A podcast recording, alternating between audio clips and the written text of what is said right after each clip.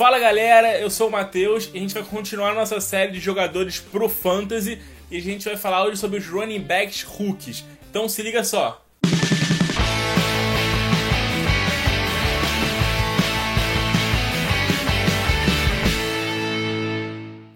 Caso você não tenha visto, cara, o nosso primeiro vídeo, a gente falou a primeira parte dos running backs, tá? Se você ainda não viu, vai estar na nossa descrição, dá uma olhadinha aqui no final. Falamos de 5 running backs no primeiro vídeo. E hoje a gente vai falar de mais 5 running backs, beleza?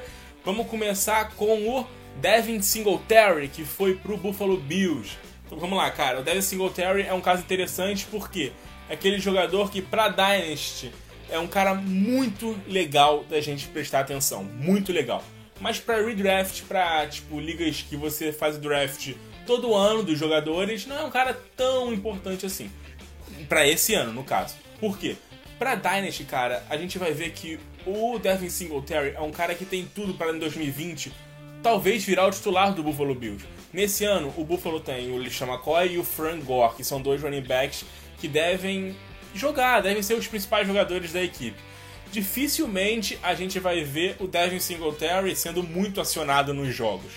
Mas nos próximos anos, cara, a partir do ano que vem até, vai ser muito interessante, porque o Frank Gore e o LeSean McCoy podem se aposentar, podem ser mandados embora, porque já estão com uma certa idade, e ele vai ser o principal running back da equipe. Então, tipo, se você joga uma liga Dynasty, é muito interessante você pensar no Devin Singletary como um cara assim para metade e início do segundo round. É um cara bem legal para você pensar. O nosso segundo running back é o Justice Hill, que foi pro Baltimore Ravens. É um cara bem legal também, porque o Baltimore Ravens é um time que só corre, um time que só corre, corre, corre.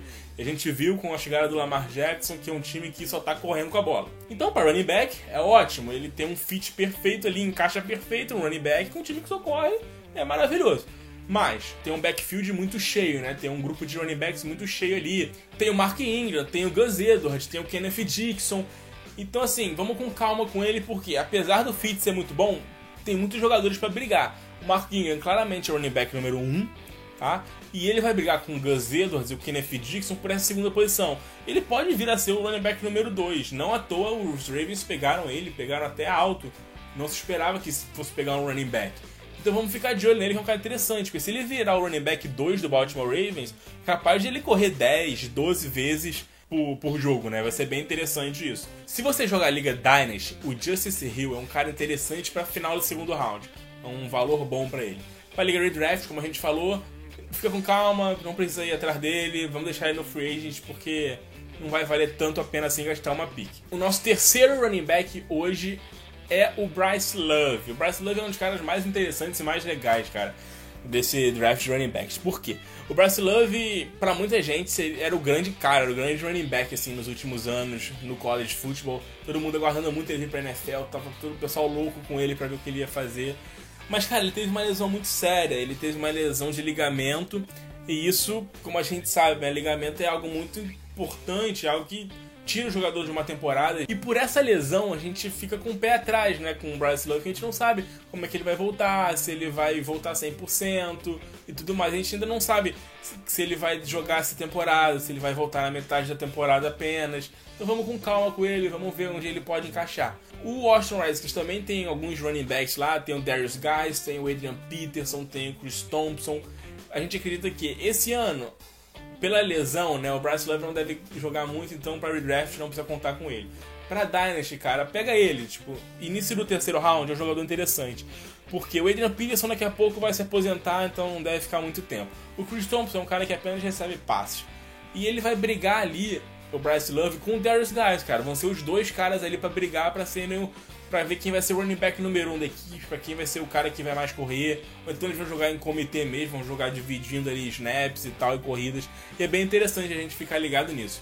O nosso quarto running back hoje é o Alexander Madison, do Minnesota Vikings, tá? É, a gente não esperava que ele fosse sair tão acima como ele saiu, o Alexander Madison, mas a gente esperava que o Minnesota fosse atrás de um running back. O Latavius Murray, que era o segundo running back da equipe, saiu, foi pro New Orleans Saints. Então o Dalvin Cook ficou meio que sozinho ali. E a gente sabe que o Dalvin Cook tem um problema de lesão, né? Ele sofre com muitas lesões. Então por isso o Alexander Madison é um cara interessante. Um cara interessante até para liga redraft. É um cara para você às vezes ter no seu banco ali, tipo, para você ficar com ele guardado, porque, cara, o Dalvin Cook com esses problemas de lesão, ele pode talvez não jogar alguns jogos, pode ficar alguns jogos de fora, e o Madison vai ser o running back da equipe, porque não tem outros jogadores ali para disputar com ele. Pra Liga Dynasty, vai ser difícil a gente dar um valor para ele, porque o Dalvin Cook ele é um cara muito novo, ele acabou de chegar na equipe, tem poucas temporadas ainda, então ele vai continuar sendo o running back 1 do Minnesota Vikings durante um bom tempo. O Madison vai ser aquele cara que vai jogar algumas, alguns snaps. Ele é um cara bem forte, sabe? Ele é um running back bem forte, tipo o Latavius Murray. Então, descidas curtas ele pode correr. Interessante, ele pode correr em situações de gol também, tá? Não fique espantado se você vê durante a temporada o Minnesota em situação de, de gol ali a duas, três jardas por touchdown e o Madison entrar e correr, porque ele é um cara forte, um cara que corre com força tá? Vamos pro nosso quinto e último running back, que é o Riquel Armstead, do Jacksonville Jaguars. É a mesma situação do Alexander Madison. Mesma situação. Só mudar Minnesota Vikings pro Jacksonville Jaguars e Dalvin Cook por Leonardo Fournette.